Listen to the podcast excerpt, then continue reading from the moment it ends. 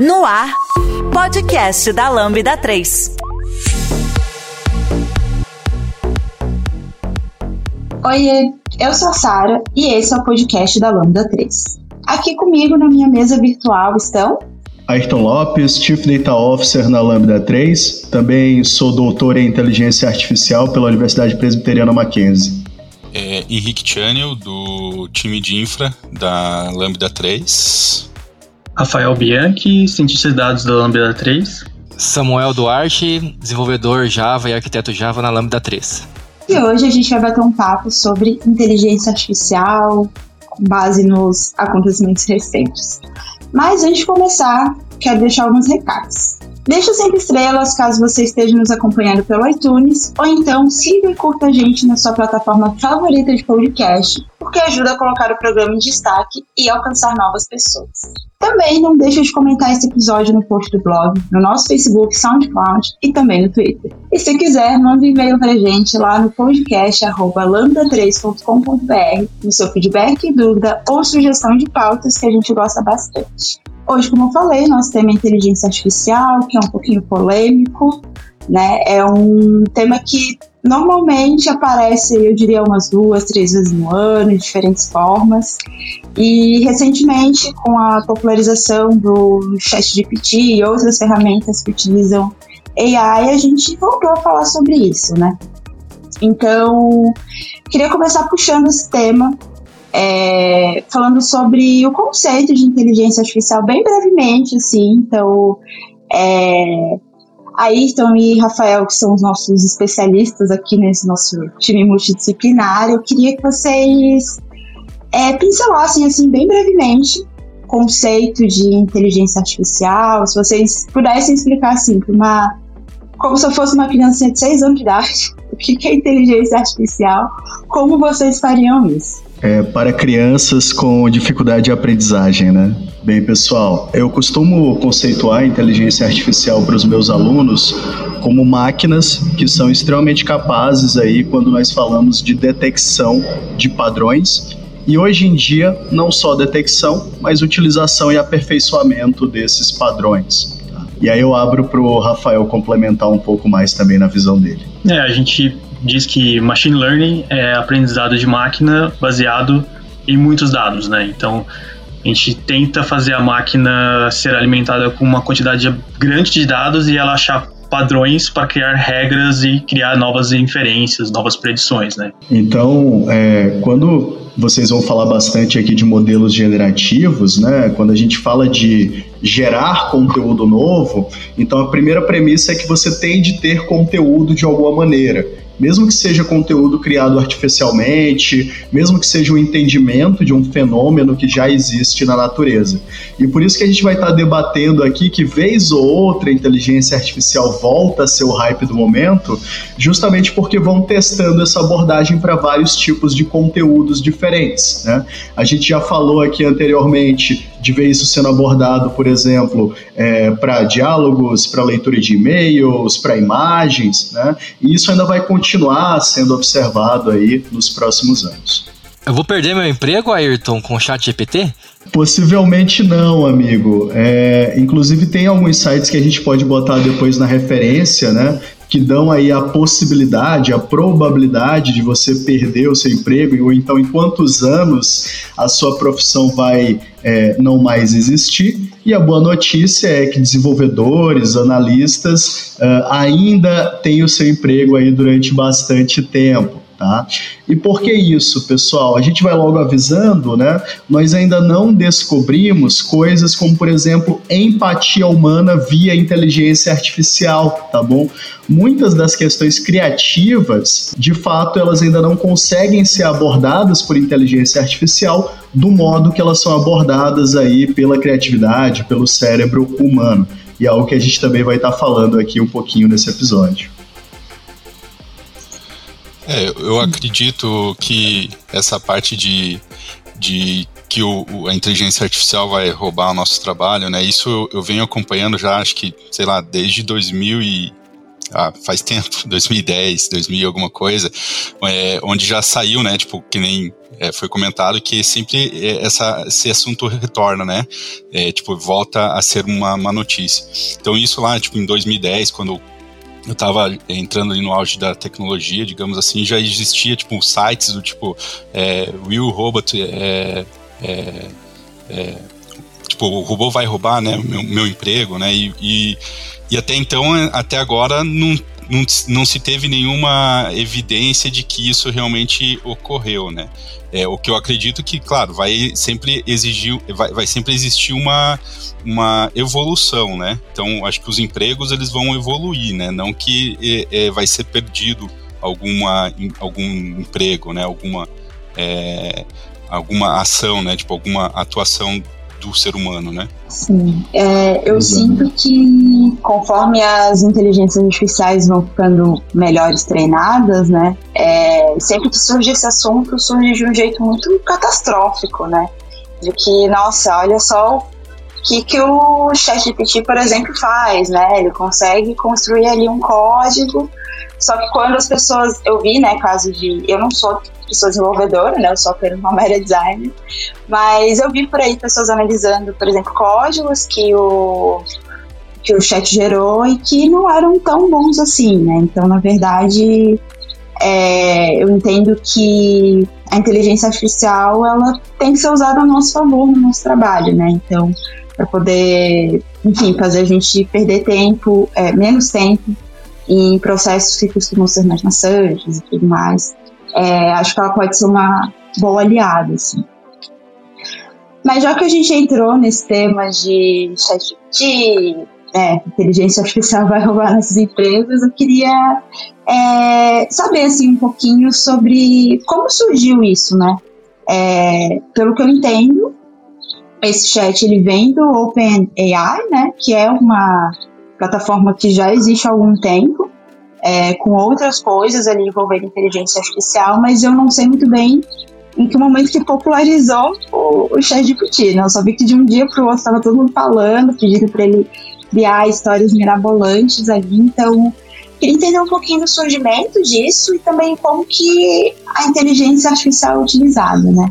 falaram de modelos generativos e tudo mais, eu queria entender um pouquinho melhor essa parte. É bom falar um pouco sobre isso, porque desmistifica, né? As pessoas é, ouvem falar sobre modelos generativos já há algum tempo, talvez não com essa nomenclatura. Então, quando a gente fala de modelos generativos, na verdade nós estamos falando de uma família de algoritmos em inteligência artificial que ela se baseia então na construção aí de novos padrões, né? Uh, então nós estamos falando de uma família de algoritmos que ela começou com um cientista chamado Ian Goodfellow, isso lá em 2014, tá? É, no início isso era muito trabalhado com imagem, tá? Basicamente a hipótese levantada era: será que uma inteligência artificial que conhece é, imagens, né, tem acesso a dados, a padrões de dados anteriores, ela conseguiria reconstruir ou até mesmo fazer novas imagens, tá? O princípio foi isso. Uh, esse tipo de inteligência artificial ela vem evoluindo né, com as diversas publicações e temos muitos cientistas aí é, que estão realmente é, puxando né, esse envelope para que uh, se tenha mais casos de uso, né? E evidentemente, uma hora ou outra alguém ia trazer isso para texto, né, para o que eles estão chamando de LLM, que são os Large Language Models, né? Então, os grandes modelos de linguagem. Tá? A gente vai falar um pouquinho também aqui, né, como que isso é construído, tá? Mas é interessante ressaltar, e aí o Rafael pode até complementar, né, que então a gente tem dois tipos de aprendizagem aqui sendo utilizados, sendo que esses dois tipos de aprendizagem, tá, eles já são utilizados há muito tempo, tá? Acho que desde a década de 80, início da década de 90, você já fala de inteligência artificial que aprende de maneiras bastante diferentes entre si, tá? Hoje em dia, esses modelos generativos, eles costumam se utilizar de dois tipos principais de aprendizagem. Aprendizagem supervisionada, Ou seja, eu tenho de ter dados anteriores rotulados e de preferência de boa qualidade para que esse meu algoritmo ele possa observar aquele fenômeno, ele possa observar aquele dado que vai ser tratado, tá? É, eu tenho um treinamento desse algoritmo e esse algoritmo ele passa a ter uma resposta. Né? Uh, aqui em dados, né, na equipe de dados da Lambda 3, a gente costuma traçar esse paralelo porque o tipo de programação é um pouco diferente daquela programação que a gente está mais acostumado. Tá? Por quê? Porque esse nosso resultado ele é um resultado orgânico, ele não é um resultado fixo. Tá? Você pode se utilizar de outras maneiras de aprendizagem para você ir aos poucos melhorando a performance desse algoritmo e, consequentemente, melhorando também os seus resultados. Então, você agora, né, que pretende utilizar o Chat GPT, a primeira coisa que você vai notar é que depois de uma interação, ele vai te trazer lá um resultado onde você pode corroborar se aquilo foi de fato efetivo para você, aquela saída ou não, né? E com isso, você também está se utilizando do treinamento de uma inteligência artificial. Nesse caso, você está se utilizando de um treinamento por reforço. Né? Você está dando um reforço positivo ou negativo para aquela saída dos chats GPT. Com isso, a rede ela vai aprendendo, então, o que está sendo ali, é, é, o que está resolvendo a dor né, do, das pessoas usuárias ou não. Né? E com isso, ela pode ser também retreinada. Eu só queria fazer uma pergunta antes do Rafael falar, gente, que era a seguinte, é, você levantou um ponto interessante, eu estava refletindo enquanto o Ayrton estava falando aqui, galera, eu achei interessante, que de certa forma a gente precisa de qualquer forma de massa de dados para poder fazer a inteligência artificial funcionar, né? Mas pegar para pegar um paralelo aí também a vida, se pegar um bebê e colocar ele também num ambiente todo branco, sem nada ali, o conhecimento dele do mundo exterior vai se, vai se focar na visão, então não dá para colocar isso como paralelo como divisão de uma limitação da inteligência artificial. Ela precisa ter, ela não tem olhos até o momento, não tem, até assunto para outro podcast aí, talvez role, né? Não, mas, mas isso é muito interessante, Samuel. É, a gente tem uma área na computação chamada computação natural, que o meu mestrado, inclusive, foi nessa área, né? Que ela envolve um pouquinho de biologia também. E uma das coisas que a gente aprendia bastante lá era essa questão do, do jogo da vida, né? Como que você pode criar um artefato e esse artefato se comportar como se fosse, por exemplo, um artefato humano, né? E uma das coisas que se nota, né, quando você faz esse tipo de experiência, é que nós mesmos também temos esses vários tipos de aprendizagem. Então, nada disso aqui foi criado do nada, tá bom? É, muito disso é baseado também em psicologia, comportamento humano, biologia e por aí vai. Eu até tinha também tem uma outra pergunta ali para fazer é, pro, pro Ayrton, pro Rafael, que por exemplo assim, né, é, o Ayrton comentou ali sobre a, a, a, o nascimento ali da inteligência artificial. E até a gente né, chegou a, a conversar anteriormente e eu até fiz um comentário, né, que eu acho que a inteligência artificial né, na, na, na, tecnologia ali ou na nossa vida, ela já vem há muito tempo, né, como o Ayrton falou ali, praticamente desde 1980, digamos assim. E até o exemplo que eu dei, assim, foi é, numa conversa em que eu estava tendo com meus pais, por exemplo, e a gente estava conversando sobre é, gravidez, né? E eu falando da, da, da, gravidez dos meus filhos, minha filha, que eu, todo mês, eu ia fazer uma, um exame de ecografia e, e ele te dá, né? O computador, ele te dá informações, né? Então, é, o, o, computador ele me dava informação, por exemplo, de qual era a data prevista de parto, qual era o tamanho ou, a idade gestacional, né? E isso também poderia ser considerado uma inteligência artificial, Ayrton? por exemplo, nesse sentido? Sim, tá. É, tem um conceito interessante que é assim, pessoal. Na verdade, inteligência artificial, o grande arcabouço né, de inteligência artificial, ele vem ali pelo menos de alguns estudos da década de 40, principalmente o neurônio artificial lá de Maculo-Kempitz, de 48, e também ele passa, por exemplo, pelos desenvolvimentos do Alan Turing, né, quando ele propôs a máquina de Turing. Então seria um teste para você identificar se algo é humano ou é uma inteligência artificial. É, nisso você tem esses vários tipos de aprendizagem, que aqui a gente só falou de dois praticamente, mas na literatura vão existir mais de 17 tipos diferentes, tá? Então assim, é, é algo que vai crescendo, vai se adaptando. Então nós temos desde a inteligência artificial mais tradicional, que ela é muito baseada em regras de associação, regras de inferência.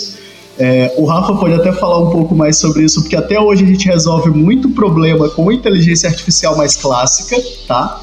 E aí tem a aprendizagem de máquina, como ele bem citou, né, que é quando a gente começa então a pegar esse nosso conhecimento da aprendizagem humana e tentar trazer isso para uma abstração de algoritmo.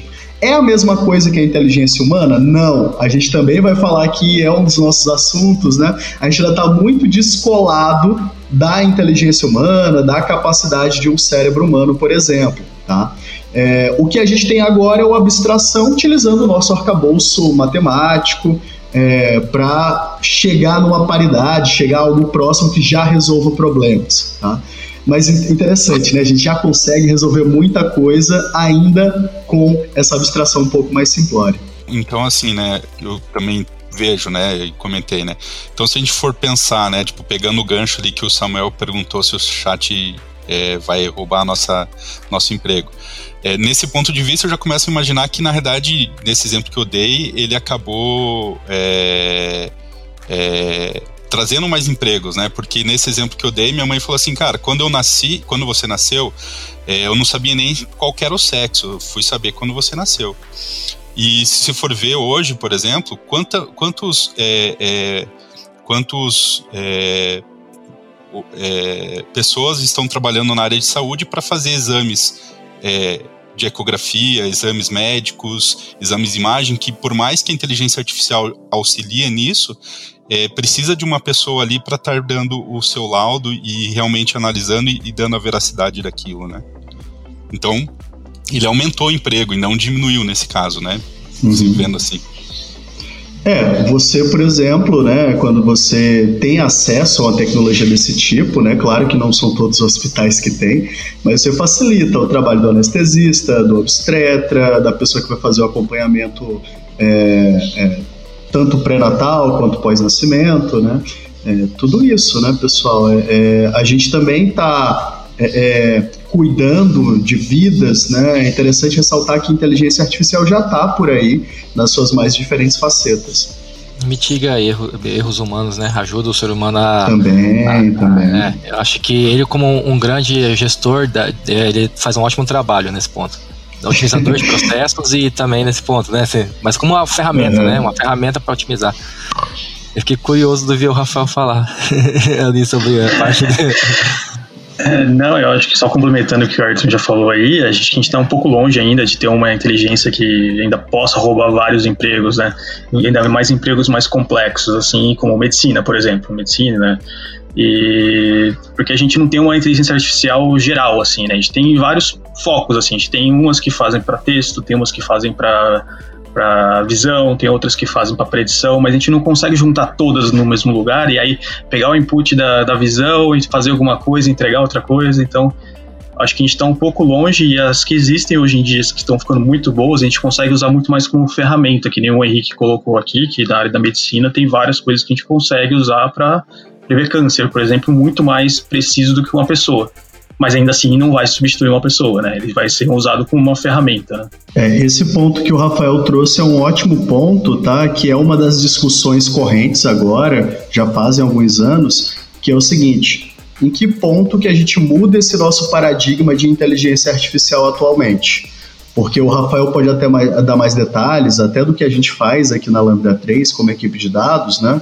Mas basicamente hoje, para cada problema, eu tenho um algoritmo candidato que se põe melhor naquele determinado cenário, que eu vou treinar exaustivamente, vou criar ali casos de uso, né, de teste, para que eu possa ter uma resposta acertada para aquele determinado fenômeno. Isso é a chamada inteligência artificial estreita ou narrow AI, né? que é basicamente o que nós temos de inteligência artificial hoje. Então, o Chat GPT ele é ótimo para você conversar via texto, você trazer snippets de código e por aí vai. Se você jogar uma imagem para ele, você quebra o bichinho, né? não, não dá certo, né? Tipo, ele fazer uma rima também. É, ele não é um bom músico e ele não ganharia dinheiro fazendo rap, isso é fato. Beleza, né? Mas assim, é texto, até que ok, né? Se você der um, um, um time ali, melhorar os dados, talvez ele vire um rapper uh, bom, né? Pelo menos lá no SoundCloud. Mas olha só então que interessante, né, pessoal? A gente tem usos estreitos, né? Essa inteligência artificial geral, essa General AI que o Rafael estava falando aqui, é o ponto onde a gente começa então a resolver problemas muito diferentes entre si a partir do mesmo código, por exemplo, a partir da mesma inteligência artificial. Nós ainda não estamos nesse ponto e é até ruim eu dizer qualquer tipo de previsão. Tem várias previsões aí, se você quiser, é, se você tiver ligado nisso, né? Tem alguns papos de conspiração também, que tem a ver um pouquinho com a inteligência artificial geral, é, mas assim, ainda estamos bem distantes disso. A Lambda 3 é uma empresa de tecnologia com expertise comprovada na construção de produtos digitais e soluções customizadas de ponta a ponta, que transformam o seu negócio para uma nova realidade. Saiba mais no site lambda3.com.br. pensando assim em impactos, sejam eles positivos ou negativos, né? Em relação ao ChatGPT, o que, é que vocês percebem ali de coisas boas que podem acontecer com o uso do chat GPT, e aí falando dessas mutações de texto e tudo mais, e coisas que podem ser não tão boas, né? Porque também existe uma discussão ali, inteligência artificial fala bastante sobre ética e tudo mais. Qual é o limite, assim, do, do uso em relação ao que pode ser positivo e o que pode ser negativo para você? Bom, ao meu ver, né, vou falar como uma pessoa da área de tecnologia, mas uma pessoa que não atua desenvolvendo IA no momento, né, mas consumo IA. Eu acho que a ética ela está vinculada também muito às pessoas que executam qualquer tipo de processo, né? Por exemplo, você pode usar o chat GPT para o bem e para o mal. Você pode, na minha visão, né, a visão aqui do Samuca, é, a gente tudo a gente pode usar pro bem e pro mal, né? Pessoa, tem pessoas que criam fraudes. É, e, e eu, eu, até levanto um ponto que é para outros podcasts, que seria sobre a, a parte hacker, né? Muitas vezes está vinculada à, à engenharia social. O cara saber um amigo que está lá dentro, que sabe a senha, ele sabe que o cara guarda a senha do jeito. Então, assim, eu, é uma, tá vinculada mais à pessoa, ao caráter da pessoa, né? Na minha visão, é, se o time está bem alinhado, se hoje uma coisa que se faz em 10 dias, agora se demora um dia e todo mundo está alinhado e tá tudo bem, é melhor, a gente entrega mais, todo mundo tá fazendo mais, tá melhorando o mundo, tá melhorando o seu trabalho, né? Só tá em todo mundo, não pode ser do tipo, eu escondi isso para mim, eu sei, eu descobri um jeito que eu consigo fazer rápido e consigo me livrar e, e meus amigos não sabem disso. Mas aí já entra no ponto que eu digo que é a ética, não tem nada a ver com a inteligência artificial, na minha visão. Não, mas é legal você trazer isso, até porque a gente tem um episódio sobre ética e responsabilidade em inteligência artificial aqui no podcast da Lambda, tá? É, depois vai estar tá aqui também nos nossos links, mas quem quiser é o episódio número 282, é, de janeiro do ano passado. E, e, assim, todo o trabalho aqui nosso na Lambda 3, ele leva um pensamento a nível de ética, tá? Muitas das vezes a gente está trabalhando, por exemplo, com imagens dos colaboradores, dados sensíveis, né, de segurança da informação, dados de sensores que podem ali é, ter algum contato com a vida humana de maneira geral, né? E inteligência artificial, obviamente, pessoal, ela se alimenta dos dados que você está produzindo ali, seja em interação para ela ou interação anterior, né? Então, não sejamos bobos, né? Só existe chat GPT por porque você tem aí o Wikipedia, você tem uma enormidade de dados nos mais diversos repositórios que estão acessíveis de alguma maneira é, para treinar esses grandes modelos de linguagem. Né? Não só linguagem, mas imagens, etc. Se você tem uma conta em mídia social, se você tem um, um portfólio no GitHub, você já foi alvo de uma inteligência artificial que está se utilizando dos seus dados de alguma maneira. Né? É, sobre essa questão de responsabilidade ética, né? Então, além de você ir lá ouvir o podcast que nós já gravamos a respeito, né? É interessante salientar, pessoal, que ética ela vem desde o tratamento do dado, né? Então hoje em dia você tem GDPR, você tem LGPD, que elas devem ser observadas quando você vai fazer qualquer tipo de problema de tratamento de dados, tá? É, eu tenho também as questões quanto ao que pode acontecer né, com o uso daquela minha tecnologia. Né? Então, o chat GPT, né, e acho que todo mundo aqui vai dar alguma opinião, né, mas você tem coisas extremamente positivas, né, como, por exemplo, pessoas que estão se utilizando de chat GPT para poder é, fazer combate a fake news. Né? Pô, isso é louvável. Né? Aquele estudante que está tentando melhorar a sua redação para o Enem, aquela pessoa que ela está começando a utilizar essa ferramenta para poder uh, aprender Javinha. Olha só, Samuel, eu vi um dia desses uma pessoa que está aprendendo Java a partir do chat GPT. Ela vai jogando cenários lá e vai estudando o código que vai sendo gerado. Né? Uh, então, ela sabendo ali que aquele código pode estar errado, né? Então, sabendo de onde vem, pô, isso é louvável, né? Mas ao mesmo tempo, pessoal, a inteligência artificial, ela também amplia o que já existe na internet de maneira geral, tá? Então, ela pode ampliar a xenofobia, ela pode ampliar a transfobia, dentre vários outros problemas que são latentes quando nós utilizamos dados abertos, tá? É, e isso não é só chat GPT, tá, pessoal? Até mesmo aqui dentro da Lambda 3 a gente pode incorrer em algum problema desse tipo. Por isso que a gente fala bastante aí também de governança de dados, qualidade de dado, tá bom? Isso tudo anda aí é, de mãos dadas quando a gente fala de ter melhores produtos de dados. Você já conhece a Lambda 3? Além de sermos uma empresa formada por pessoas apaixonadas por tecnologia, desenvolvemos e entregamos software com qualidade, segurança e inovação, que podem ser um diferencial para o seu negócio. Acesse o site lambda3.com.br e conheça mais. Acho que ainda nessa parte que o Ayrton falou, e vocês falaram ainda, a parte de ética, assim, é, é como o Ayrton falou, a parte da, da ética tem que ter toda a cadeia de alimentação, aí, de criação e de uso do, da inteligência artificial, tanto na coleta, tanto de quem está programando a AI para saber se você não amplifica é, conceitos de bias, né, nos dados, que pode prejudicar, realmente pode ser perigoso, essa parte da AI acho que é bem perigosa, e a parte de quem usa, né, Pior, né? Acho que de, de, amplificar conceitos da nossa sociedade que podem ser considerados, por exemplo, racismo, fala de ódio, essas coisas, né? Então, uh, e no uso também. Então, como o Arthur falou, quem usa AI tem que estar sabendo que aquilo lá foi, foi treinado, é uma inteligência artificial, vamos dizer assim, mas foi treinado por um humano ou supervisionado com um humano, a maioria delas, né?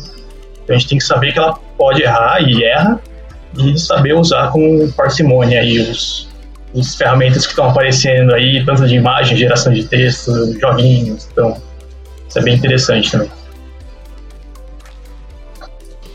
É, eu acho que... o, o, Rafa, o Rafa falou do negócio, desculpa cortar, o Rafa falou do negócio muito importante que é o viés, né, o bias. Então, se nós já temos um viés natural, quando nós, por exemplo, participamos de algo em sociedade, quando nós lemos um texto, né? Então imagina por que, que máquinas também não poderiam ter, né? Máquinas que constroem, que é, é, constroem a partir do entendimento, né? Pode falar, Henrique.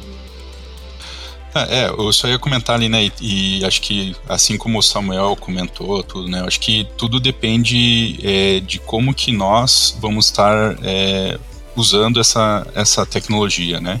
O ser humano, né? Tanto usando quanto alimentando.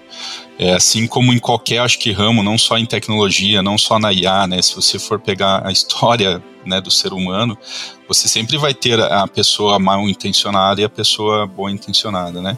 Então, assim, é, o impacto que eu vejo assim dela é, é justamente nesse sentido, né? É para que que a gente vai utilizar ela?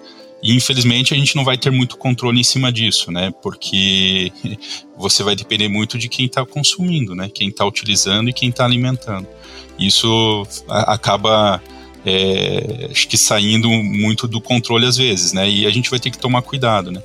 É, o, o, um outro ponto que eu vejo de impacto, assim, digamos dela, por exemplo, é uma coisa que a gente, eu discuto muito, eu que tenho filho, por exemplo, que é, é essa questão da informação em si, né? Tipo, e, e o que que isso pode impactar no, no, no futuro, né, deles, né? É, isso é, tem muitas outras discussões já sobre esse assunto, mas por exemplo, eu venho de uma época em que era muito mais difícil você conseguir as informações, então você tinha que correr muito mais atrás das informações, você tinha que que, que trabalhar muito mais para ter as informações. E hoje eu vejo minha filha, por exemplo, é, é, vou dar um exemplo, mas assim, ela queria essa semana saber, tipo, ela tem oito anos, né? E ela queria saber como que um golfinho nasce. E ela descobriu em menos de cinco minutos na internet. Entendeu? É, na minha época, pelo menos, eu tinha que ir numa biblioteca, pegar um livro e, e ler, né? E, e, o quanto que isso vai impactar na, na realmente na, na, no conhecimento dela, né?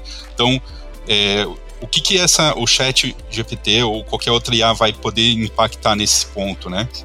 De, dessa facilidade, né? Tudo que eu preciso eu tenho muito rápido, muito fácil, né? Então, é, e eu acho que a gente vê é, é, o impacto disso, a gente já está vendo, pelo menos eu, né? É, eu tô, na, na, na, minha idade, por exemplo, eu já estou vendo o impacto disso do pessoal que entra no mercado de trabalho, por exemplo. Às uhum. vezes você já vê essa, esse impacto, né? Henrique, eu ia falar assim, ó, só, só fala para ela não ficar usando o chat GPT para fazer os uh, os deveres da escola, porque também já tem como pegar, né? Já tem como você saber se o texto ele possivelmente é produto de uma IA ou não, né?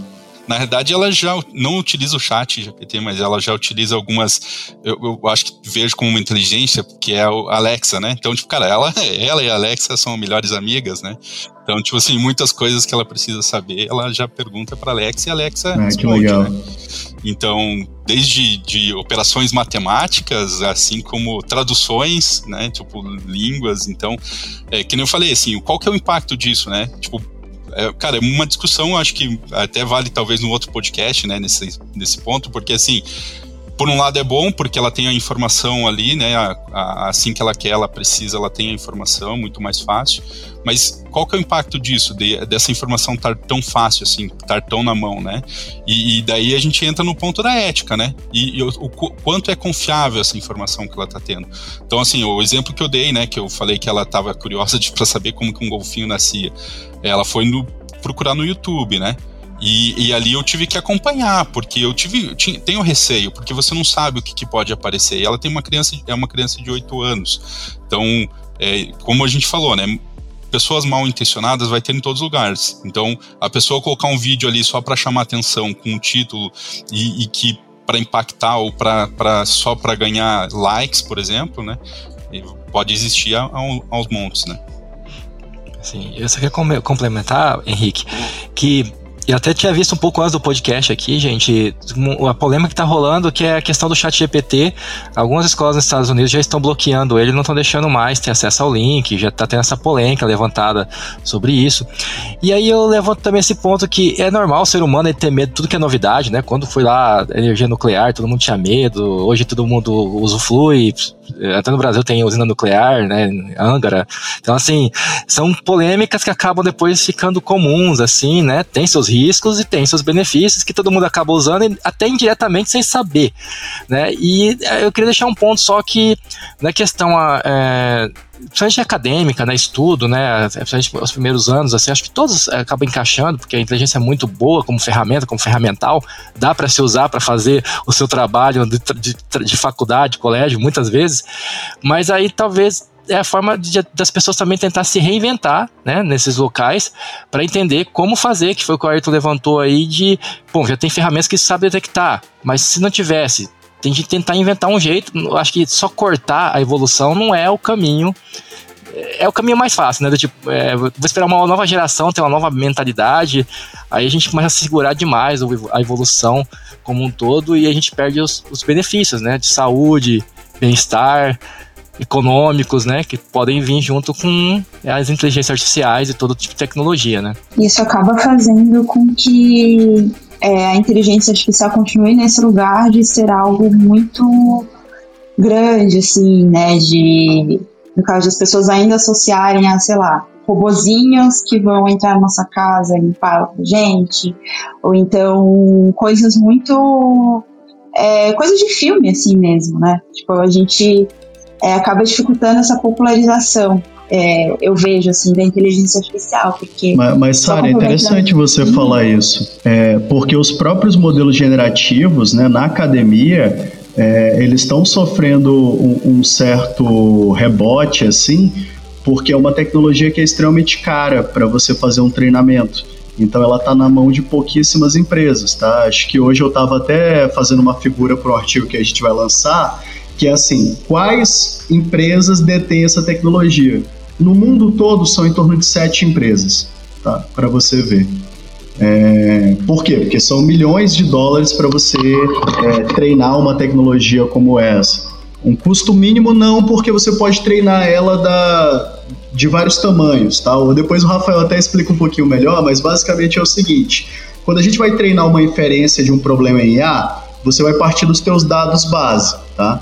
Então imagina que ah, eu quero fazer uma inteligência de, de uso geral que fale sobre biologia, matemática, ciências sociais, etc. Ela vai ficando maior. Ah, agora eu quero que ela entenda qualquer analogia esportiva. Vai ficando maior e vai ficando maior. E assim, não tem fim, entendeu? Essa coisa da ética, da responsabilidade também vai muito por isso, né? Porque se você está alimentando algo você que está decidindo também a qualidade daquele dado que está sendo alimentado, como que vai ser definida a saída, quais são os parâmetros que você está utilizando, tá?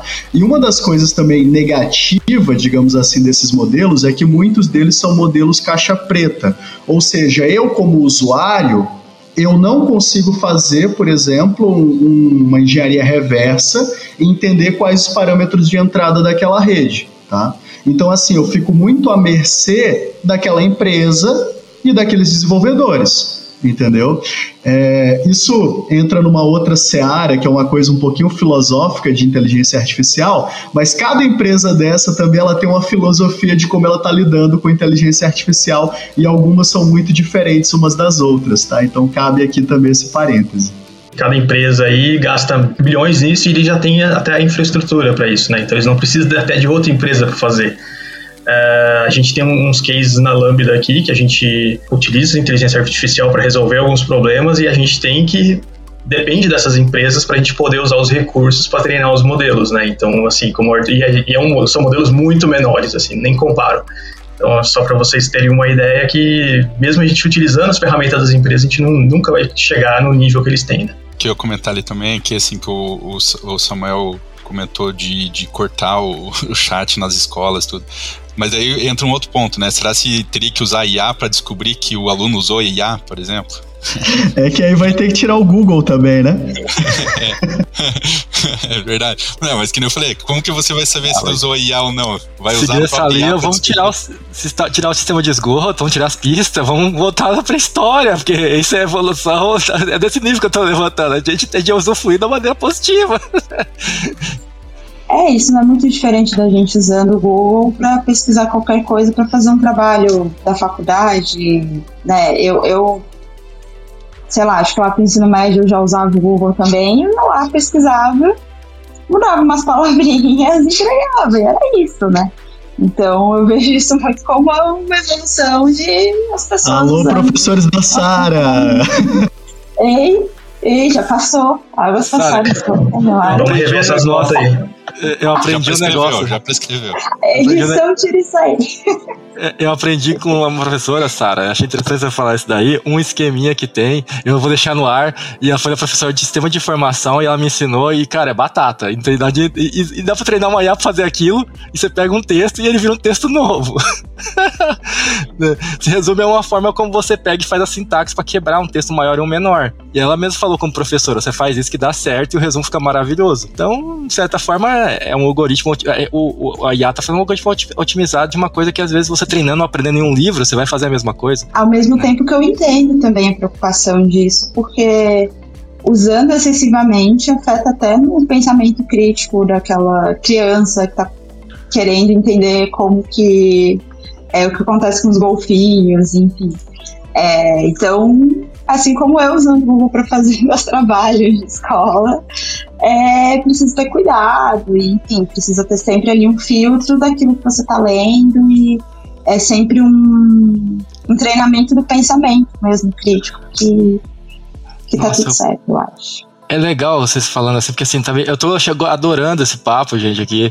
E é, que nem hoje, eu sou muito contra a questão, eu sei que hoje é necessário ter uma questão de avaliação, prova. Nem sempre, na minha visão, a prova, ela comprova que a pessoa é o melhor. Tem muito cara que não é bom em fazer Samuel, prova. Samuel, você e... sabe que eu sou professor, né? Eu sei, eu já, eu, já, eu já fui casado com uma professora, eu tenho uma cunhada que. Vê é lá o que você tá falando. eu, eu sei que é polêmico, mas vamos lá. Se a gente conseguisse chegar a um nível, eu acho que vai chegar, mas infelizmente eu não vou usufruir disso por causa que eu já tenho 37 anos. Eu acho que a IA não vai chegar nesse ponto na minha geração. Que de uma maneira que não seja polêmica, ou pelo menos que, que vai ter uma visão humana, né? Mas como ferramental para auxiliar, é para tentar entender de se fato aquela pessoa está compreendendo, né, é, tipo um, como se fosse um assistente virtual, por assim dizer, né, da, do colégio, que vai ajudar o professor a saber quem está realmente conseguindo passar para os próximos níveis, baseado em conhecimento e baseado em vivência. Talvez a, a IA possa chegar a ter esse nível, e aí eu acho que vai ser uma ferramental que vai ajudar muito as pessoas a se entenderem, a se compreenderem, a, se, a evoluir como seres humanos. Estou falando isso de uma maneira positiva, tá, gente? Não é tipo avaliar, você não sabe, você não sabe. É tipo assim, como você vai fazer para você saber esse conhecimento que hoje você ainda não sabe? E tipo, ajudar. As pessoas não vão ficar mais tão perdidas e eu acho que a IA vai ajudar muito nisso, mas ainda acho que não é o momento. Ou pelo menos eu não estou enxergando isso, mas gostaria muito. É, não, tem bastante coisa, tá, Samuel? É porque, assim, é, é, não é tão bem desenvolvido no Brasil como um todo, né? Mas eu trabalhei bastante na Secretaria de Educação do Estado de São Paulo e lá a gente uhum. tinha algumas iniciativas de inteligência artificial. É, uma das que eu posso citar é a que, inclusive, virou meu doutorado, né? Que era um, um programa de verificação é, de comportamento, notas e aspectos sociais também dos indivíduos, e a gente conseguia fazer a verificação da, da saída desse estudante, né? Se esse estudante ele estava se evadindo ou não de sala de aula. É, isso é um primeiro passo para o que depois viram métricas de acompanhamento, é, vira também algo que vai poder ser utilizado por pessoas do perfil de assistente social, é, o pessoal que faz essa busca ativa escolar, né, que tenta trazer a pessoa para é, a sala de aula novamente. Né. É, então, assim, Claro que, pessoal, é, é uma mudança de política pública e é uma mudança também de como a gente faz educação. Isso não se faz de uma, uma só década, isso são décadas e décadas de trabalho, né? Por isso que eu não é, Mas tem muita coisa interessante acontecendo. Bom, agora falando um pouquinho, entrando no outro tópico, assim, da, da nossa pauta, é, a gente falou bastante sobre o chat GPT, mas a gente teve outra coisa que surgiu quase que ali ao mesmo tempo, que causou um certo alvoroço, que foi o Lenza, né? Aquele aplicativo que as pessoas colocavam suas fotinhas e aí, a partir disso, ilustrações eram criadas, né? É, muita gente usou, houve um momento ali, uma semana no Instagram, que só tinha ilustrações ali da, da galera em diferentes estilos.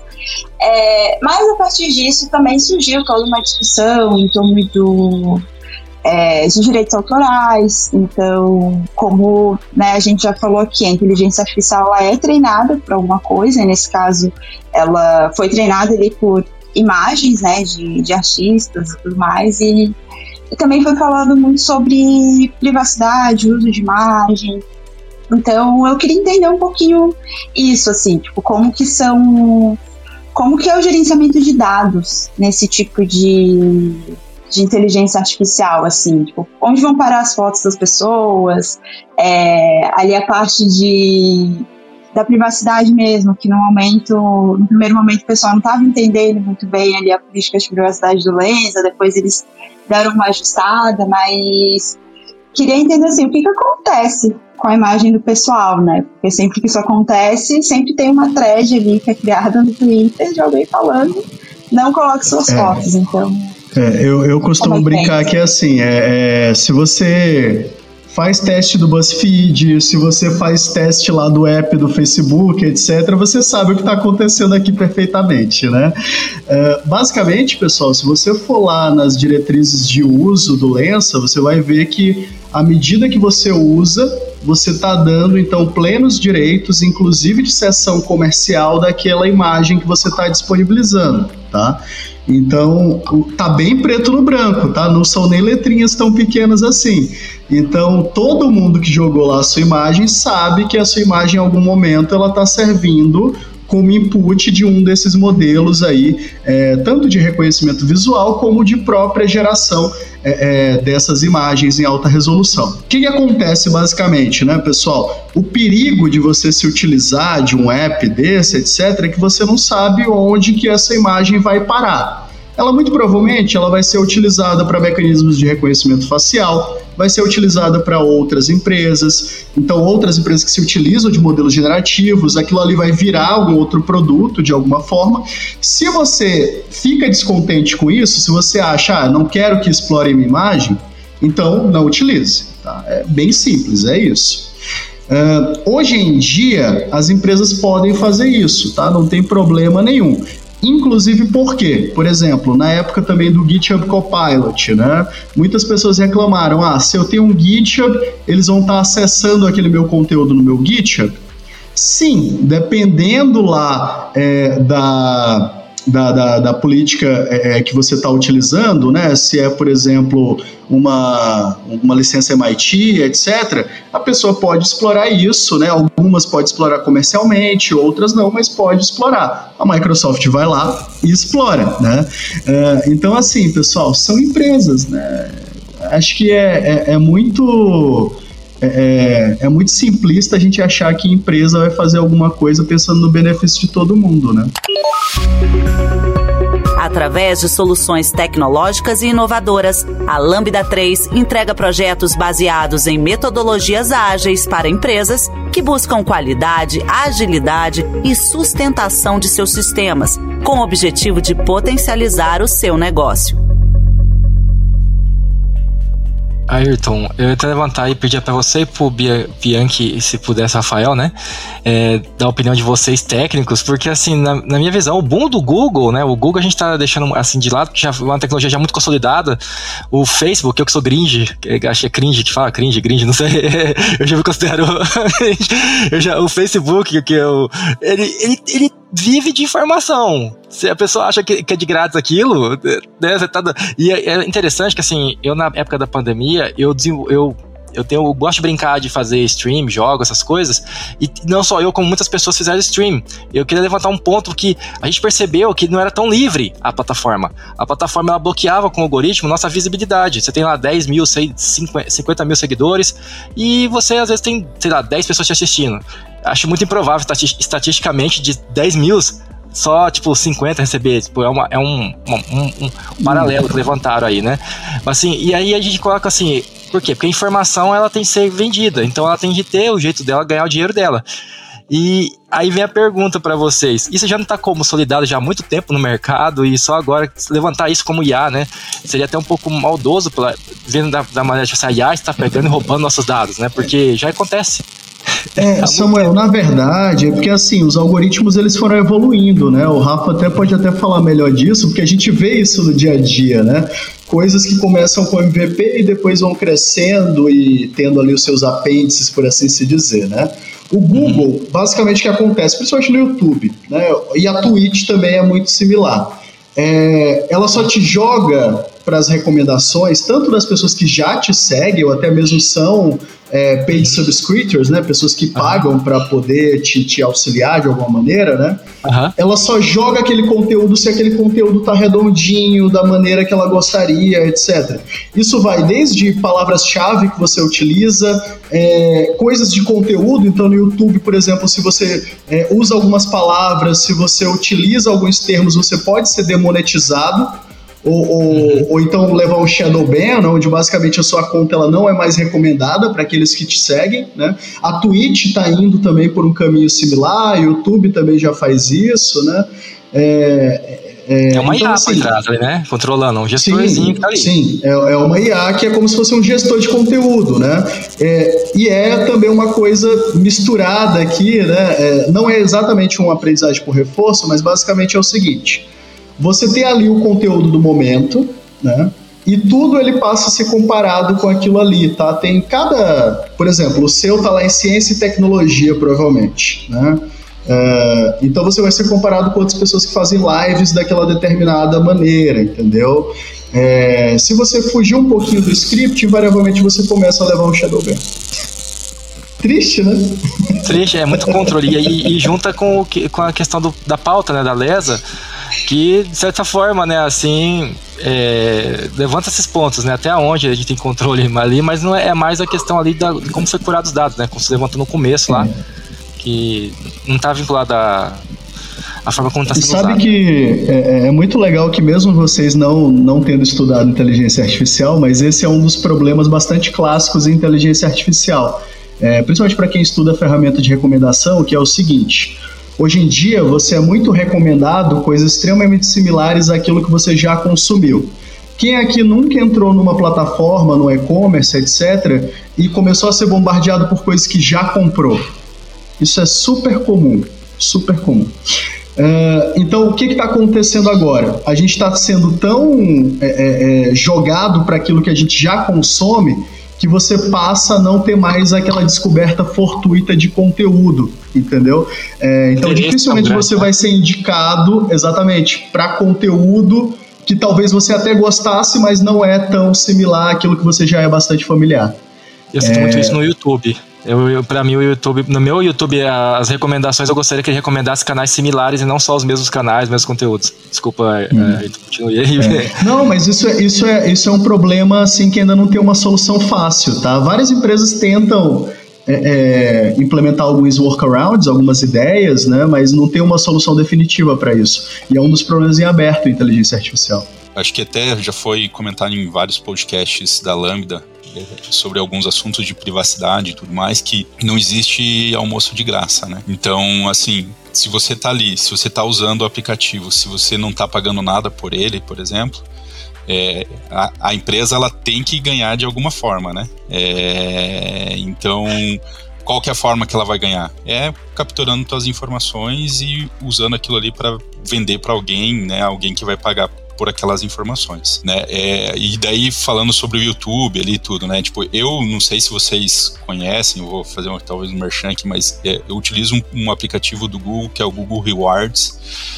que ele é um aplicativo que você recebe, tipo, é, pesquisas e conforme você vai respondendo essas pesquisas, você vai ganhando crédito para usar na, na, no Google, né?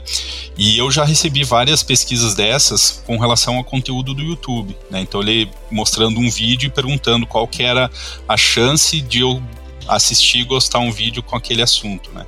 E eu acredito que a intenção dele era justamente essa, né? Tipo assim, deixa eu fazer uma acuracidade aqui nos meus dados para ver se realmente o Henrique gosta disso ou foi um, porque como eu falei no começo do podcast, eu tenho uma filha de 8 anos que assiste o YouTube. Então, é, se você for olhar meu histórico de YouTube, ele é bem variado, né? Ele vai desde é, desenhos infantis até conteúdos técnicos, né? Músicas e, e clipes. Então, assim, como que o YouTube vai saber qual que é a tendência, qual que é a minha tendência, o que que eu gosto, né? É, naquele dia eu tô tendencioso a assistir um desenho ou estou tendencioso a assistir um, um vídeo técnico, um, um cursos, cur, curso do Samuel Samuca ali, por exemplo? Assiste curso Samuca pra ajudar eu, cara. Inclusive, galera, não vou fazer mexer aqui não, mas um dia acessam meu canal, mesmo sem saber o nome do canal. é fácil, né? Muito fácil. É, o nome é muito fácil. É, aqui, no, aqui no off, o Samuel até perguntou, né? Mas tem a possibilidade dessas inteligências artificiais pegarem teus dados e se utilizar disso para alguma outra coisa? Sim, pessoal. Tanto é que teve o caso da Cambridge Analytica na época da eleição do Trump, né? Onde as pessoas iam lá no Facebook, elas é, conectavam a conta delas num joguinho no Facebook, daqueles de personalidade, etc., teste de personalidade.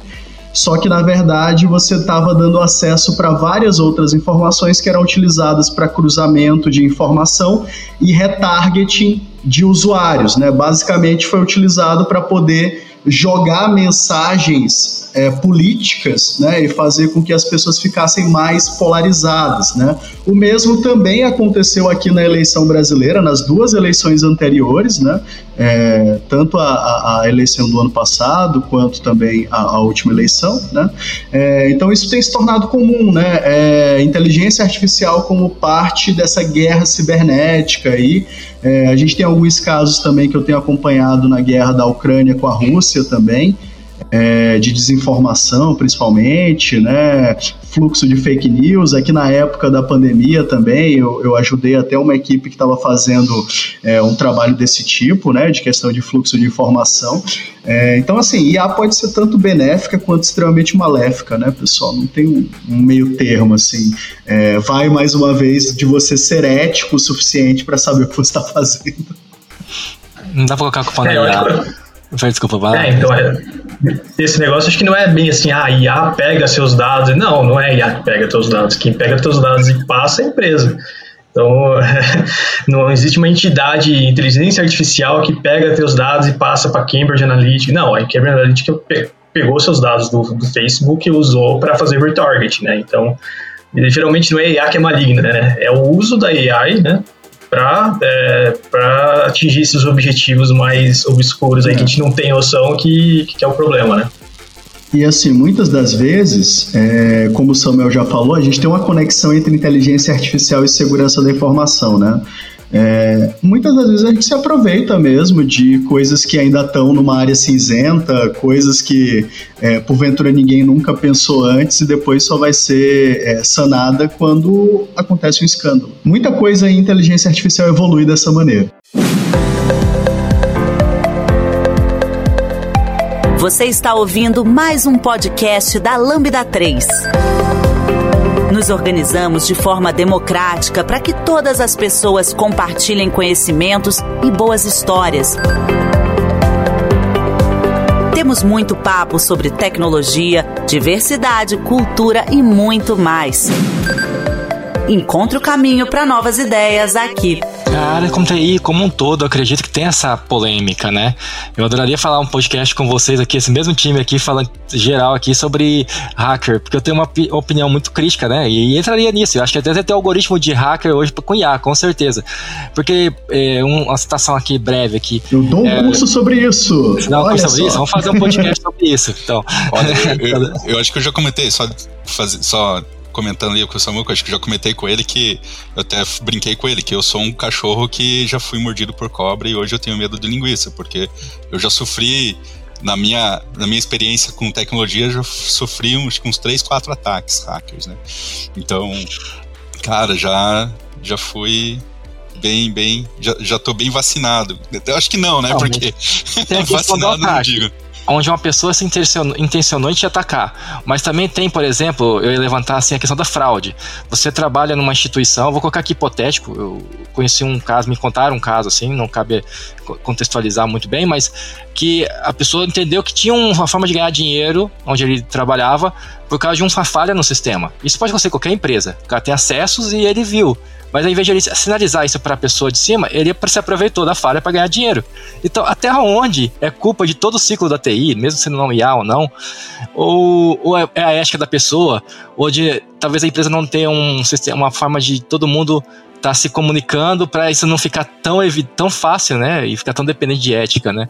Então, assim, muitas vezes não está vinculado à ética, é, à, à, à tecnologia, mas como está formatado os processos também, né? E as pessoas que estão executando esses processos, né? uma faca pode servir para descascar uma laranja ou pode servir para fazer outra coisa, né? Depende da finalidade. É, eu, eu, até nesse lado, assim, tipo, quando se fala em, em utilizar pro bem ou pro mal, ou fazer o, a, a, questão da ética, né? É, tipo, teve, tem um, um, ditado que eu sempre uso, assim, que eu utilizei bastante, que às vezes você, né, você fala muito na área de tecnologia também nessa, nessa questão de controle, né? Tipo, controle de permissão, acesso, dados e tudo mais. E eu sempre falo assim, cara, você tem duas formas, né? É, um exemplo é aquele da grama, assim, que eu falo, né? Cara, você pode chegar na, na grama e colocar uma plaquinha, né? Proibido pisar na grama, né? É, isso é uma forma de você falar assim, cara, você não pode pisar na grama. Só que, infelizmente, tem gente que vai pisar na grama. Então. Mas alguém de você... TI vai tentar, é. Com certeza. E, e daí você chega no ponto... lucro disso.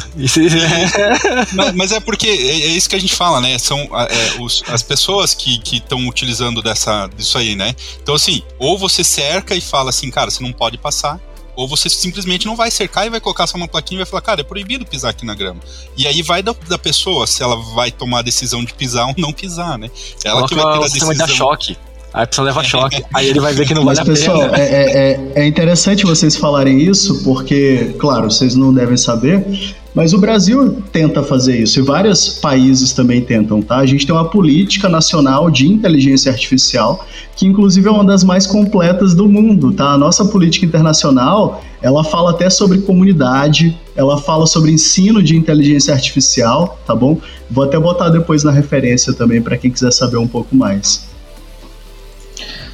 É, só complementando isso aí que o Henrique falou, isso aí já existe faz tempo também, né? Por exemplo, o Google já faz isso, o crawler né, do Google, que entrava no site para indexar o Google, ele entra no site e vai pegando tudo sem saber se pode ou não, né?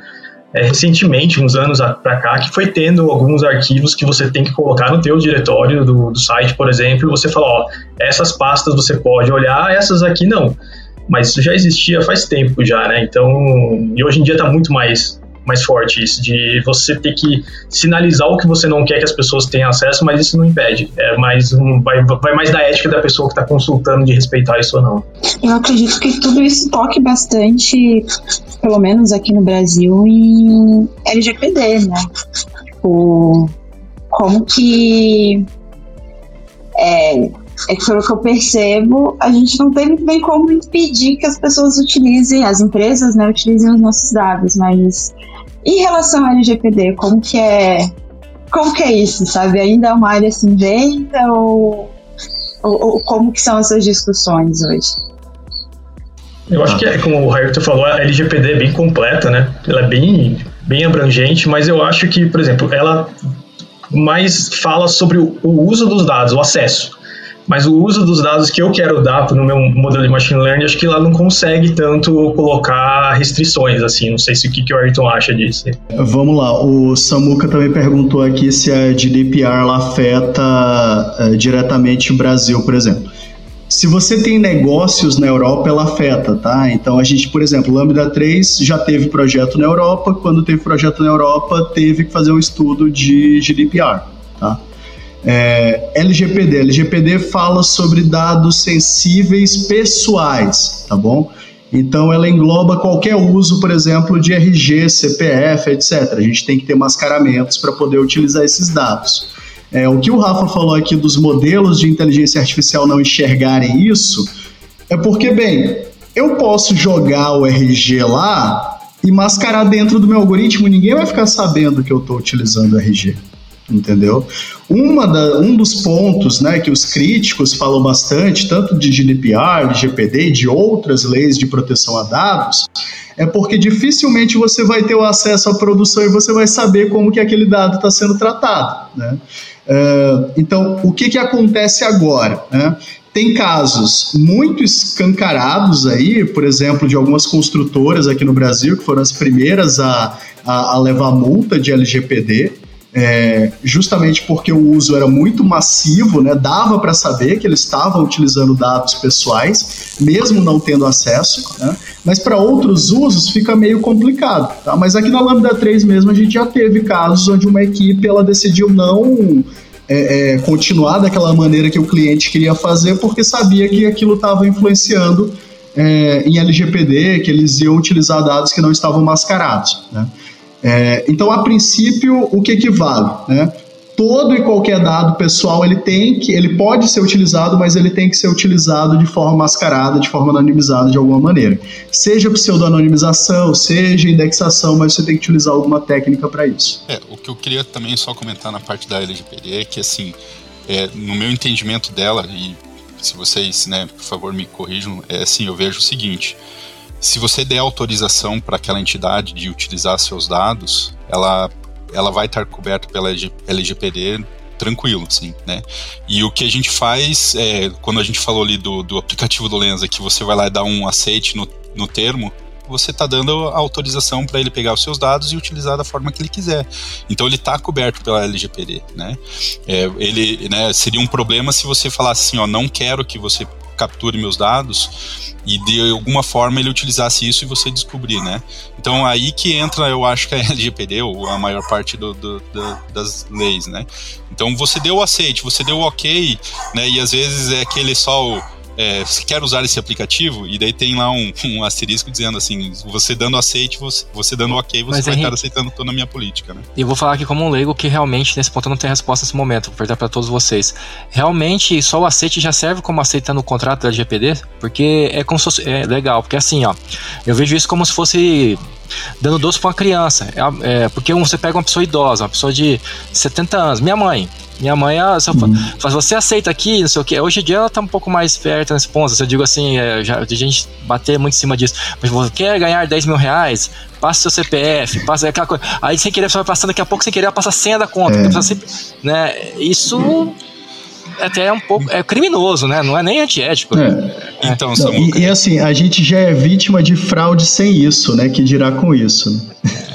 É. é, o que eu ia comentar é que assim, ó, é que normalmente qual que é a prática que eu vejo, né? Você pode ver, quando você vai utilizar qualquer ferramenta é, e que você vai ter que dar ok, o cara não vai colocar toda a política dele para você ali no, ler no momento. Então ele vai ter um link, né? Dizendo assim, ó, olha, se você der um ok, você vai estar dando um ok a essa política aqui e o link da política.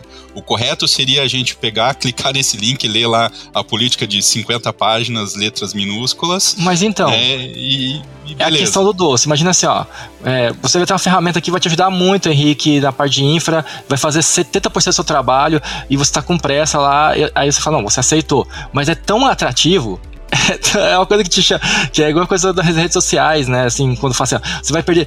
Eu vou deixar, você é o único que não tem Instagram, você é o único que não tem Facebook, não tem Twitter. Vamos colocar que se todas essas empresas agissem de maneira agressiva na questão de pegar dados, estou colocando uma maneira hipotética, muita gente aqui não ia conseguir viver mesmo assim sem porque precisa para viver. Como é que a pessoa vive sem? É nesse ponto que eu comecei a pensar aqui. Aí, é, o, o, aceite ali vira uma tentação. Você aceitar e é. vamos para a felicidade.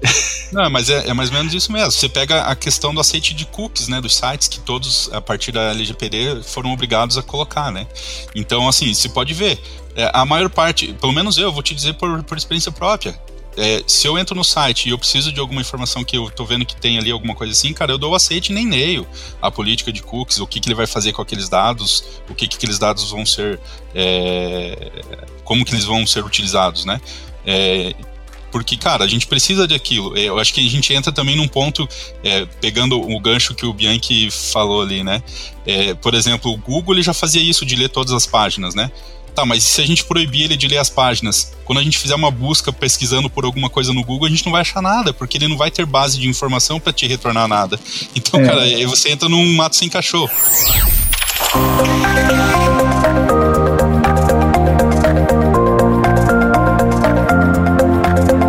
Esse podcast é produzido pela Lambda 3, uma empresa de tecnologia inovadora que pode te ajudar em seus maiores desafios. Especializada em desenvolvimento de software, a Lambda 3 tem experiência na entrega de projetos de maneira ampla e contínua, através de metodologias ágeis que fazem a diferença para o seu negócio. Conheça nossas soluções entrando no site lambda3.com.br.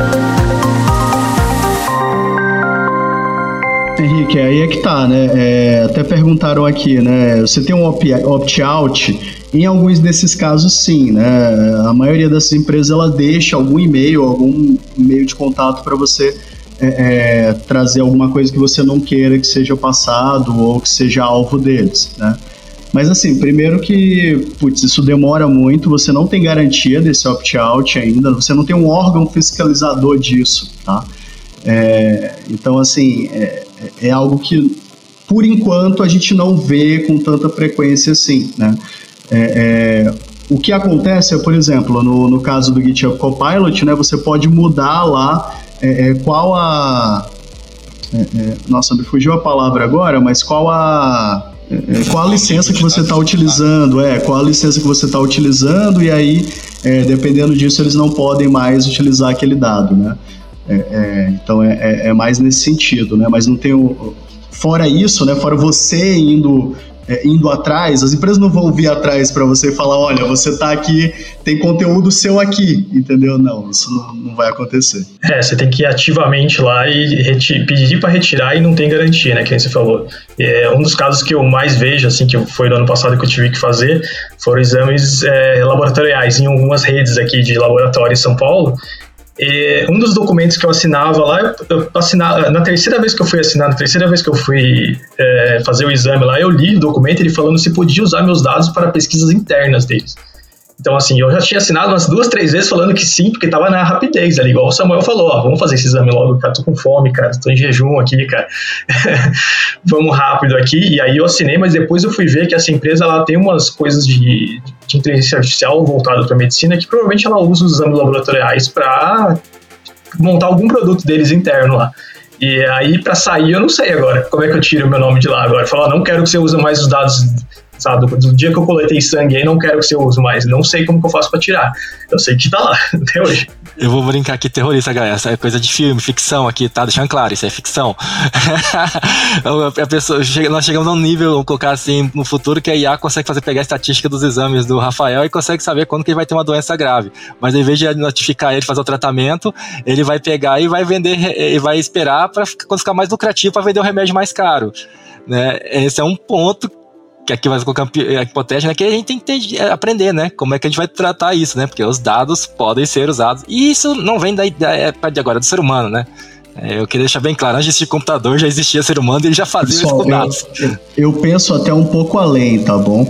É, tem uma coisa interessante que é assim, hoje em dia já foi provado que você consegue computar com cadeias de DNA, por exemplo, tá?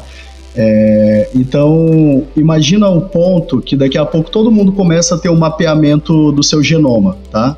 É, então a gente começa a ver, por exemplo, que a família do Ayrton tem uma deficiência de tal vitamina, a família do Samuel tem ali um, um ouvido mais apurado a, e por aí a, vai, a, tem predisposição a algum tipo de doença. E aí você começa a vender esse tipo de informação, entendeu? Isso vai acontecer.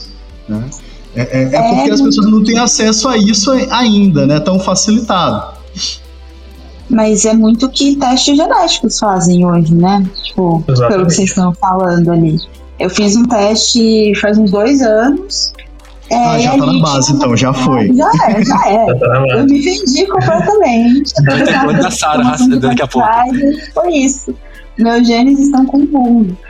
Mas ali tinha um mapeamento de predisposições por conta da minha família, tinha ali todo o mapeamento também da minha linhagem, então se eu quisesse eu conseguiria encontrar primos de vários graus e tudo mais, mas mas é isso, eu me vendi, vendi ali é, essas Apertou minhas informações de genética, né, e, e, tudo bem, porque agora eu sei de onde eu sou. É. Mas foi de arrasta pra cima. Né? Mas essa você fez consciente, né, Sara? Sim, sim. Você fez consciente, você não foi um negócio que você pegaram os seus dados depois e te informaram, olha, você tem parente em tal lugar. Você, pô. É, eu fui lá. Pague 999 para poder conhecer. É, exatamente. Agora, mas o que eu acho que eles estão fazendo agora é pegando, por exemplo, exame de imagem, por exemplo, verificando se a pessoa tem alguma predisposição ou apareceu realmente na, na imagem que a pessoa tem uma pedra no rim, por exemplo e aí eles anotaram lá, eu acho que eles conseguem usar isso para depois para fazer um produto mesmo, né? Criar um produto para a empresa e ganhar dinheiro em cima disso, né? Sem a gente estar tá ganhando nada, por vamos dizer assim, ganhando um retorno, né? De, usando nossos dados aí.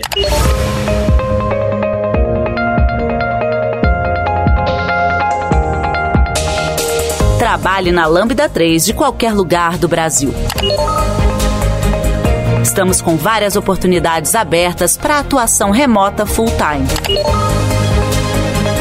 Acesse vagas.lambda3.com.br, conheça nossas vagas e vem ser Lambda. Bom, agora eu queria entrar em um outro tópico que a gente já pincelou um pouquinho lá no começo, e aí eu queria também que o Rafael explicasse um pouquinho para todo mundo que está ouvindo. É como que a gente trabalha com inteligência artificial na Lambda hoje, né? Você falou de vários modelos aí, vários treinamentos, enfim, eu queria saber um pouquinho é, de vocês, como que a gente utiliza isso na Lambda, é, quais os planos, assim, futuros, né, de utilizar o tipo de inteligência artificial, é, me contem um pouquinho.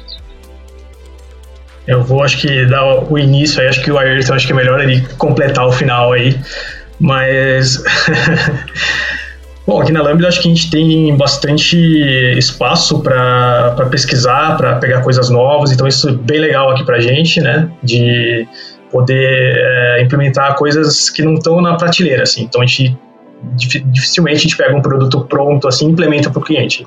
Geralmente ele traz um, um problema para a gente assim e fala, ó, oh, quero chegar nisso aqui. Aí o caminho inteiro a gente vai pesquisando coisas que estão na academia, coisas que já estão sendo implementadas no mercado, se junta um pouco de cada coisa aí e tenta entregar uma coisa totalmente nova para o cliente que agregue valor para eles, né? A gente tem alguns use cases, mas acho que o Ayrton melhor apresentar, que eu não sei quais deles que a gente pode abrir aqui, uh, que a gente usa visão computacional, a gente usa predição de, de, de sentimento em notícia, de notícia não, mas em texto, né?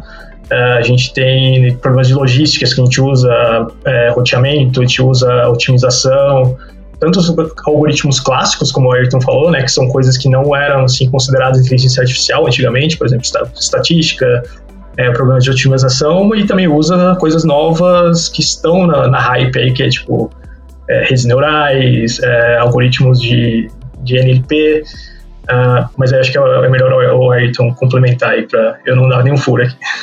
Não, imagina, falou muito bem. É, então, aqui na equipe de dados da Lambda 3, nós temos ah, atualmente em torno de sete projetos diferentes, tá? É, cada um deles com uma especificidade. O Rafael ele está num projeto bem interessante de visão computacional. É, o que a gente pode falar aqui que já foi acordado com o cliente é que o Rafael está trabalhando num projeto de verificação de áreas de segurança, tá? É, é, é, um projeto bem interessante porque ele é extremamente customizado de acordo com as cenas e com o que o nosso cliente quer trabalhar. É, aqui na Lambda 3 a gente costuma trabalhar muito é, dessa maneira, né? Então, pega o problema e tenta é, adequar a solução, adequar as ferramentas àquele problema do nosso cliente, né? É, por que isso? Porque muitas dessas ferramentas elas são feitas para casos muito específicos, tá? Então a gente quer trazer uma ferramenta, fazer uma tradução aqui para o que acontece no Brasil, isso não funciona muito bem. É, isso também tanto para as questões de é, é, processamento de linguagem natural, entendimento de vídeo, dentre outros aí que a gente também já trabalhou bastante por aqui. É, fora a ciência de dados, essa parte de aprendizagem de máquina, né, que o Rafael e outras pessoas aqui da equipe é, mandou muito bem. A gente tem trabalhado bastante também com engenharia de dados, né? Então, com foco mais na qualidade em como que esse dado é aproveitado pelas rotinas é, dos nossos clientes, né? Como que a gente vai servir esses dados para as áreas de negócio. É, esse é um dos grandes pontos aí de atuação da Lambda 3. E se você tem um projeto a ser feito com inteligência artificial, venha falar conosco. Vem para cá! Vem para cá, vem para cá. Eu queria fazer um complemento se, é, se possível aqui, sobre. Eu, eu tô atuando no time de Java na Lambda, mas conheço o trabalho do Ayrton e eu venho de uma área do setor de bancos, né? Que é um ecossistema muito grande, né? Muito, e o, o que o Ayrton já me representou aqui na Lambda sobre as coisas que eles estão fazendo e a forma como estão fazendo, eu. Inclusive, eu já até já tive pensando, Ayrton, em e mexer com a área de vocês ali pelas coisas que a gente já desanimou conversando aqui internamente aqui. Porque é, acaba que, cara, se, se eu tivesse ainda lá no onde eu, onde eu atuava antes, né, de entrar na Lambda, eu imagino que o que daria para fazer de coisas interessantes, por exemplo, no, no sistema financeiro, né? Muitas coisas. Já te falei, cara, vem fazer sua primeira rede neural em Java, vamos. vamos fazer, vamos fazer. Vamos fazer. Olha, gente, vai ter rede neural em Java na Lambda. Por quê? Porque eu era do setor, é, e aqui todo mundo sabe, inédito, tantas pessoas estão ouvindo como o pessoal aqui da Lambda, que a gente criava novas soluções, soluções para problemas. Mas o que? Ferramental. E se a gente coloca uma IA, isso fica muito mais atrativo. Então, assim, eu fiquei, quando eu vejo as, as apresentações de vocês e tudo, aí eu fico falando, nossa, cara, imagina colocar isso daqui, né? A gente sai desse negócio mecânico, muitas vezes, de ter, ter times que tem que fazer aquela coisa, demanda, processo, tipo, a, máquina que faz, que, que, que enche a garrafa de Coca-Cola para ser uma coisa mais assim. É, é, a máquina que faz Coca-Cola ela é complexa, mas assim, uma coisa mais tecnológica, assim, que agrega mais valor ainda, né? Nesse ponto. Eu só queria deixar achar legal a falar que eu tenho muito interesse nessa área também. Eu acho que é uma evolução que todo tipo de algoritmo, seja em Java, C Sharp, em algum momento vai ter uma IA. Já vi tecnologias da IBM que usa, né, assim, mas de uma maneira muito simplista, assim, eu, eu, diria assim, ainda muito macro, assim, e assim, a gente tem muito ganho quando a gente tem, assim, uma coisa assim feita, talvez customizada, né, para aplicação, né, eu queria passar um pouco da minha visão, eu já tive essa vivência, assim, eu acho que é bem legal mesmo, a pessoa poder desenvolver, né, esse trabalho que vocês estão fazendo. Parabéns! é, eu até queria né, fazer uma pergunta ali pro, pro Rafael, que então na Lambda a gente poderia trabalhar com qualquer projeto em qualquer área da, da inteligência artificial, né? Seja ela é, machine learning ou qualquer coisa, a gente trabalharia para qualquer projeto. Isso? Hoje, do modo que a equipe está configurada, sim, tá? É, o que, que, acontece, né? Geralmente a gente atua com empresas que elas estão começando a ter ali maturidade com ciência de dados, né? Então, muitas das vezes, eles trazem problemas que eles já tentaram com outras consultorias, que eles tentaram desenvolver internamente, mas não tinham o know-how necessário, né? Então, assim, na nossa equipe, por exemplo, o Rafael é, é, é, mestre, o Rafael já trabalhou anteriormente aí com aprendizagem de máquina é, em outros setores, né? É, aqui a gente também tem um pessoal que é engenheiro de software antes de trabalhar com inteligência artificial. É, eu mesmo, né, eu tenho uma extensa carreira aí na área, primeiro de pesquisa, depois também com consultoria, já estou há mais de 10 anos com isso, é, justamente para que a gente possa tentar trazer maneiras de se resolver problemas que não foram resolvidos anteriormente, entendeu? Muito do que a gente faz aqui é mato alto, é aquela coisa que nunca tentaram fazer dessa maneira, a gente vai tentar e vamos ver o que, que vai dar. É, é muito projeto nosso envolve risco, é, trabalhar com ciência de dados de maneira geral vai envolver risco, isso é passado para os nossos clientes, mas até agora nós temos conseguido entregar tudo, mesmo envolvendo alto risco em alguns casos. Então, basicamente, traz teu problema que a gente ajuda a resolver. Vem! Bom, gente, então, só para finalizar, é, eu queria escutar um pouquinho de cada um de vocês, com base em tudo que a gente conversou, é, com base em tudo que todo mundo aqui já leu sobre inteligência artificial, sobre expectativas para o futuro, né? Então, o que vocês esperam, assim, é, em relação à inteligência artificial, seja ela para o nosso dia a dia, seja para o nosso é, dia a dia de trabalho, né? É, vocês têm alguma coisa assim em mente? Particularmente como Lambda, é, a gente está pegando um momento muito interessante de projetos, assim, até mesmo esse projeto que o Rafael está de visão computacional. É, ele vai se tornar um projeto maior. A gente vai fazer uma plataforma de dados para esse nosso cliente, uma plataforma completa envolvendo catálogo de dados, linhagem de dados, é, tudo que há de mais moderno hoje em dia. É, vai ser um case bem interessante porque é uma plataforma bastante única ao passo que a gente vai estar tá tratando tanto dados de sensores, dados de câmeras, etc. Isso vai servir como um, um, uma pista de provas para várias coisas que a gente quer testar aqui dentro da Lambda 3. Mas o principal que eu vejo assim, pessoal, é essa curiosidade de vocês, entendeu? E isso vai crescer muito mais. Vai chegar num ponto que praticamente todo desenvolvedor ele vai ter uh, que saber um pouco uh, sobre inteligência artificial, porque ele vai estar lidando com essas ferramentas no dia a dia, tá? É, isso pode não parecer tão simples assim agora, nesse momento, tá? Mas para os próximos anos vocês vão ver é, que isso vai também fazer parte da nossa curva de aprendizagem, tá? Tenho certeza disso.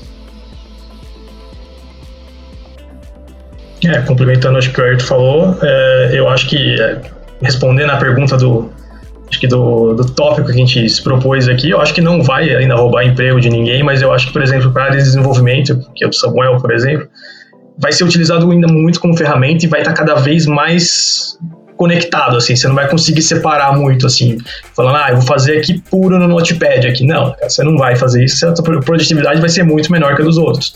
Então, eu acho que vai continuar cada vez mais tendo essa sinergia, né, de inteligência artificial com humanos aí, né, para ser utilizado como ferramenta é, não como um martelo, assim, mas como parte da. como se fosse um braço biônico ali. Você vai estar junto com você o tempo inteiro ali para te ajudar, né? Então você vai ter que aprender a lidar com ele para ele não te machucar também, né? Então.